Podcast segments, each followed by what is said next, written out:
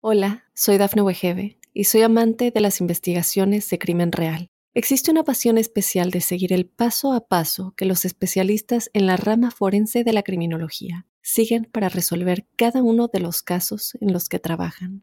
Si tú, como yo, eres una de las personas que encuentran fascinante escuchar este tipo de investigaciones, te invito a escuchar el podcast Trazos Criminales con la experta en perfilación criminal, Laura Quiñones Orquiza en tu plataforma de audio favorita. Para los Leo, quería contarles que llegó el mes de noviembre con sus encantos y su magia, recordándoles que hay ajustes que hacer, que hay cambios que realizar. Afortunadamente nacieron bajo un signo de personas sólidas y estables y de quienes prefieren lo conocido que lo por conocer, porque no hay nada como aquello que brinda seguridad y eso puede dar pie a que tengan esa disposición para quererlo controlar todo y llevar en su mano la rienda del mañana quería contarles que todos los meses, con base en el movimiento de los planetas rápidos, elaboramos una serie de apreciaciones. Y esas apreciaciones son fruto del movimiento del Sol, de Mercurio, de Venus y de Marte. Digo movimiento, en este caso del Sol, mirando las cosas desde la Tierra. Y reiterar que a raíz de esos movimientos surgen un par de frases o palabras que resumen el cúmulo de las influencias. Y esas palabras son confrontar y recoger. Confrontar es no estar de acuerdo, es, señalar que las cosas no son como los demás piensan. Y eso que eh, solamente por nacer con el signo de Leo, bajo el signo de Leo, lo normal es que no estén de acuerdo con los demás, porque tienen la fuerza para imponer sus criterios y la magia suficiente para doblegar cualquier energía en su contra. Pero por ahora la vida, la vida les dice, hay que confrontar con dulzura, y por otro lado, eh, la segunda palabra es no recoger, sino recogerse, resguardarse, meterse dentro de sí. Hay que confrontar y resguardarse. ¿Para qué uno se resguarda? Para fortalecerse, para llenarse de nuevas energías, de nuevos bríos, con el fin de que el siguiente paso que se pueda dar sea para conquistar el mundo y para caminar con vigor hacia los destinos trazados. Es un ciclo en el que es posible mirar hacia el futuro, validar opciones, contemplar posibilidades, pero realmente, realmente es el tiempo en donde se logra avisorar cuál es el cambio, cuál es el futuro, cuál es el camino y qué se debe hacer hoy para que eso sea una realidad. El planeta Venus, hasta el día 7, avanza por el eje de la platica. Muy bueno eso, muy bien para el dinero aunque solamente es la primera semana de este mes de noviembre, pero con una semana tiene uno suficiente para tomar rumbos, realizar cambios, los negocios que lleguen tienen futuro, los ajustes que quieran hacer, todos evolucionan hacia el mejor mañana y es una época en realidad maravillosa desde ese punto de vista. Desde el día 7 este astro entra en un sector bueno para el logro académico, para retomar procesos de estudio, para decir voy a profundizar en este otro tema, esto sí es lo mío, bueno. Y se plantean viajes hacia otras localidades felices y amables. Quizás el amor sea la fuente que inspire esos viajes y puede que si no es el amor la fuente que los inspira, es muy probable que a donde sea que lleguen el amor termine convirtiéndose en algo importante.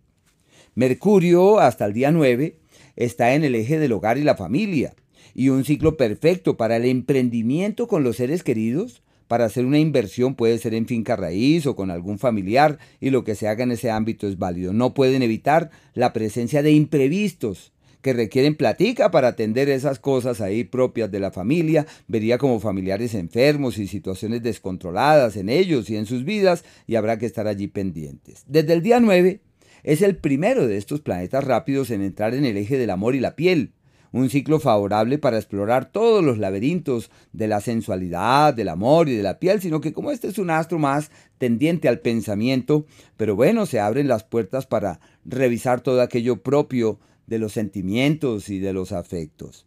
Y de la misma forma es un ciclo Em, maravilloso para enseñar y para transmitir lo que se conoce. Puede ser sinónimo de dualidades en el amor, de ambigüedades en el plano afectivo, en donde se empalma eh, la amistad eh, con el amor, el amor con la amistad, y donde no es fácil diferenciarlos porque son dos mundos que se entrecruzan y forman como una misma realidad, un mismo núcleo, eso es.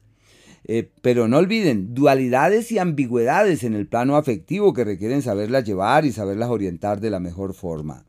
El planeta Marte hasta el día 23 avanza por el eje del hogar y la familia como si hubiese que atender los asuntos propios de su casa, pendientes de los seres queridos, como es Marte, hay que hacer lo posible para la concordia, para la dulzura, para el cariño, para la amorosidad, evitar hasta donde sea posible los conflictos y tratar de que la concordia sea la reina, la que determina la buena marcha y la buena evolución de las cosas. Es un ciclo muy favorable desde ese punto de vista y para quienes tienen como ese ánimo de salir del país y que dicen quisiera irme de aquí, todo se les da muy fácilmente.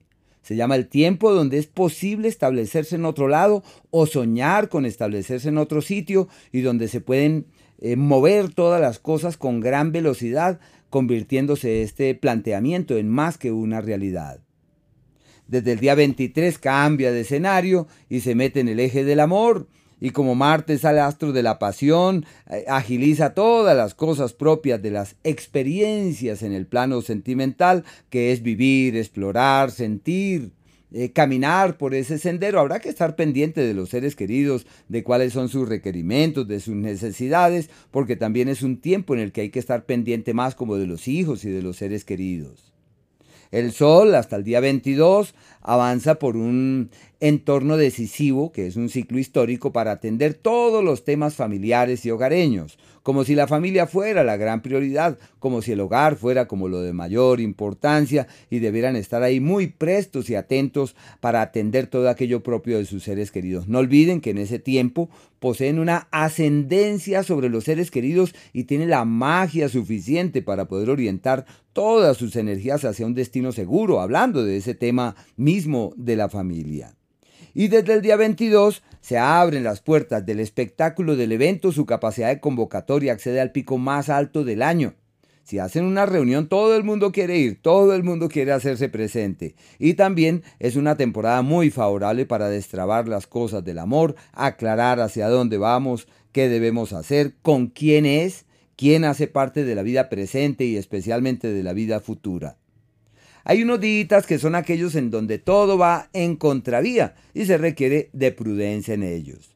El día primero desde las cuatro y media de la tarde, el 5 y el día 6, al igual que a fin de mes, el 29 y el 30. Lo mejor ahí es no tomar grandes decisiones, ser cautos y precavidos con lo que la vida ofrece, ahí es que mirar en perspectiva y en la medida en la cual se fluye en forma inspirada, todo puede ser mucho más manejable, pero ya uno sabe que son días complejos.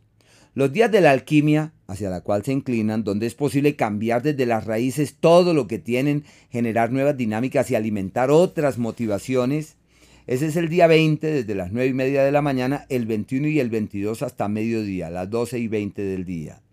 Aquellos días donde es posible doblegar el destino con un gran esfuerzo, ese es exactamente el día 24 desde las 3 y media de la tarde, el 25 y el 26. Lo que se proponen pueden conseguirlo con un gran esfuerzo, pero todo estará de su lado. Y aquellos días de la armonía verdadera, donde todo es dulce, fluido, bonito, fácil, llevadero, el 14, el día 15, al igual que el 22, desde el mediodía, el 23 y el 24 hasta las 3 y media de la tarde. Hola, soy Dafne Wegebe y soy amante de las investigaciones de crimen real. Existe una pasión especial de seguir el paso a paso que los especialistas en la rama forense de la criminología siguen para resolver cada uno de los casos en los que trabajan. Si tú, como yo, ¿Eres una de las personas que encuentran fascinante escuchar este tipo de investigaciones? Te invito a escuchar el podcast Trazos Criminales con la experta en perfilación criminal, Laura Quiñones Orquiza, en tu plataforma de audio favorita.